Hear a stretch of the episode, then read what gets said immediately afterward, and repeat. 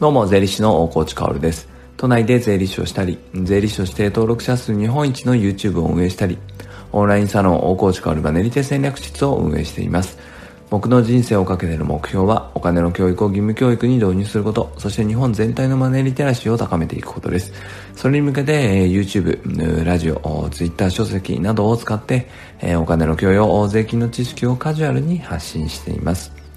さて、皆さんいかがお過ごしでしょうか？最近はね、すごい肌寒いですよね。えー、なんかもうタオルケット1枚とかで寝てたらもう絶対風邪ひくだろうっていうぐらい、えー、寒いんですけれど、まあ夏っていうのはあっという間に終わってしまいましたよね。そして秋が来て、まあ最近は秋も短いので一気に冬になっていくんだなと思います。まあ夏がね、好きな自分としてはすっごく悲しいんですけど、まあそういうもんかって感じですね。えー、まあ今年の冬はね、うん、やっぱりウイルスって冬の方が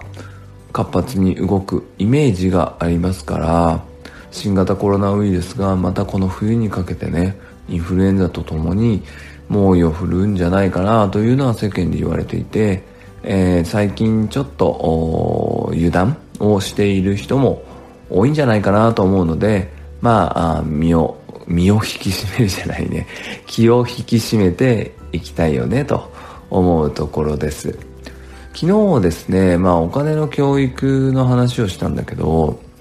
まあ結構なんだろうな反応というかあそういうものがあってですね。まあ僕ってやっぱりどこまで行ってもまだ YouTuber 税理士みたいなことを言われてしまってえー、まあ、本人としてはね、それはすごくすごく不本意なんだけれど、まあでも僕の中で目に見えている結果がね、YouTube が登録者が多いみたいなところなので、まあまあ、しょうがないかと。あそれ以上の結果を出すしかないなっていうのはね、いつも思っています。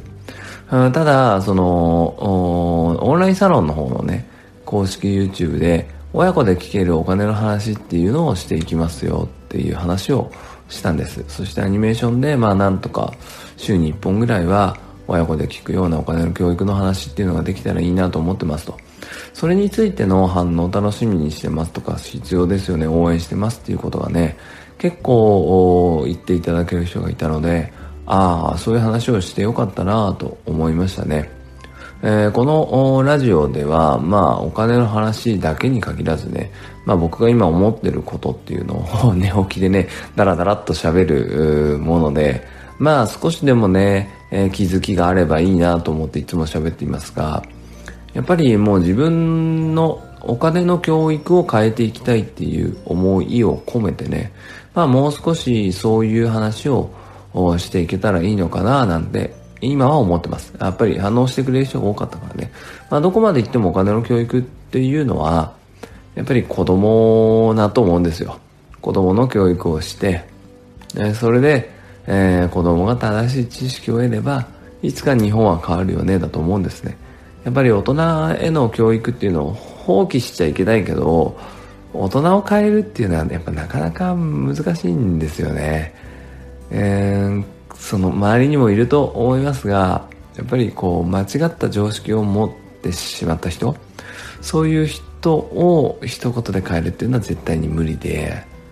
ここはね僕も本当にいつも悩みに悩みに悩みに悩み抜いているという感じでそして答えは出てないという感じですね。それは何かっていうと僕は発信をする声っていうのは、まあ、いろんな人に届くようになってきたんです。まあ大体の入り口が YouTube であったり、えー、書籍であったり Twitter そして、えー、このラジオだったりするわけですよね。でも僕がどんなにいい話をしてもどんなにこう日本の教育のことを考えて、えー、教育の部分を発信していったとしても当たり前なんだけれどこの声っていうのは僕のことを知っている人にしか届かないんですよね。もっと言うとだからラジオ YouTube、Twitter、書籍を登録してる人買ってる人にしか届かないんですよ。でまあ当然ね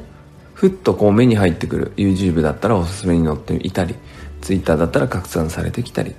本屋本だったらね本屋で見てみたりそういうことってあると思うんだけれどその時手に取ってくれるのは媒体を見てくれるのは少なからずお金に対してフラットな知識を持っている人フラットな印象を持っている人お金のことが嫌いじゃない人まあ興味がある人そういう人しか届かないんですよね、まあ、だから偶然に届くにも限界があるっていうことです。そこで最近思うのはねやっぱりその大人はもうなかなか変えづらいみたいなことを言ったんですけど偶然に届く人たちには届けきりたいんですよね。僕の発信でね。届けきりたいんだけれど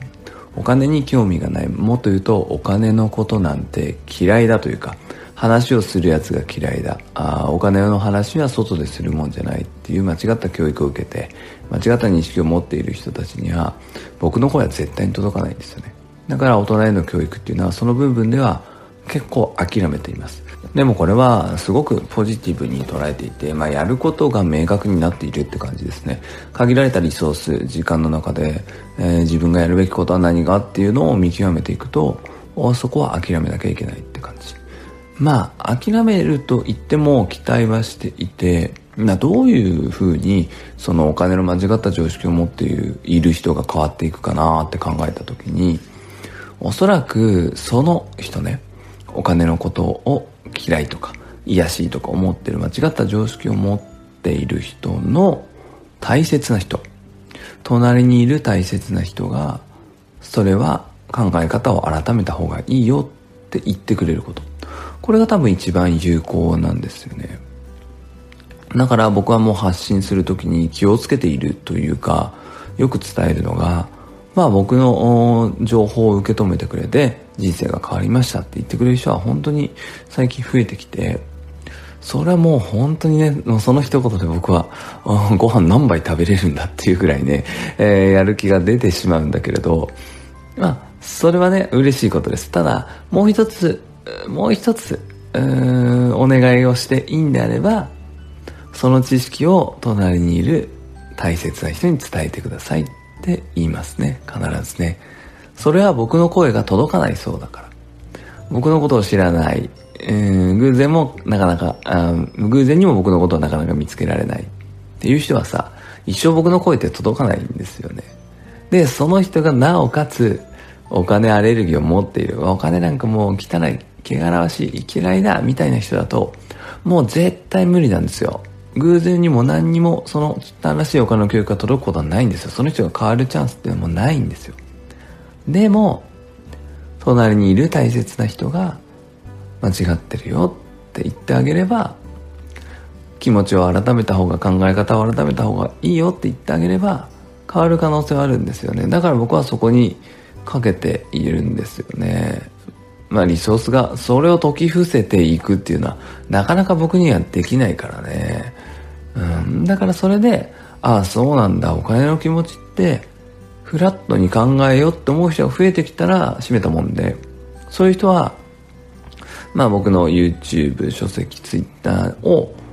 自分のそのフィルターを通した時に見えるようになるんですよね。今まではそういうものに全く興味なかったから目にも入ってなかったけれど、目に入ってくるようになるんですよね。で、僕に限らず、いろいろな正しい知識、お金の知識の発信って今世の中に増えているから、あそういうところを、に英語を触れて、えー、ちゃんとした知識を持った人が増えていくんじゃないかなと思います。だからそういう意味で、えー、大人への教育っていうのは諦めなきゃいけない部分もあるっていう、その人任せというか、あ隣の大切な人に語ってもらうっていう、そこに期待をしているって感じですね。でもそうなってしまうのも、やっぱりお金の間違った常識を持っているから、そういう回りくどいっていうか、むしろもうこれしかないみたいな、うん、普及活動になっちゃうんだよね。だからこそ子供なんですよね。子供がフラットの状態で何にも、こう、悪い知識も良い知識もない状態で、正しい知識を普及すること、与えることっていうのは、彼らが大人になった時にね、うんその教育を阻むものがなくなるからお金の教育を阻むものがね、今はこういう流れで、まあ子供と大人と分けてね、しっかりとお金の教育考えていきたいなと思います。まあ、お金の教育については、もっと詳しいことはですね、えー、オンラインサロンに書いているので、見てくれたら嬉しいなと思います。それでは素敵な一日をお過ごしください。税理士の大河内薫でした。最後まで聞いてくれたあなたに、幸あれ。じゃあね。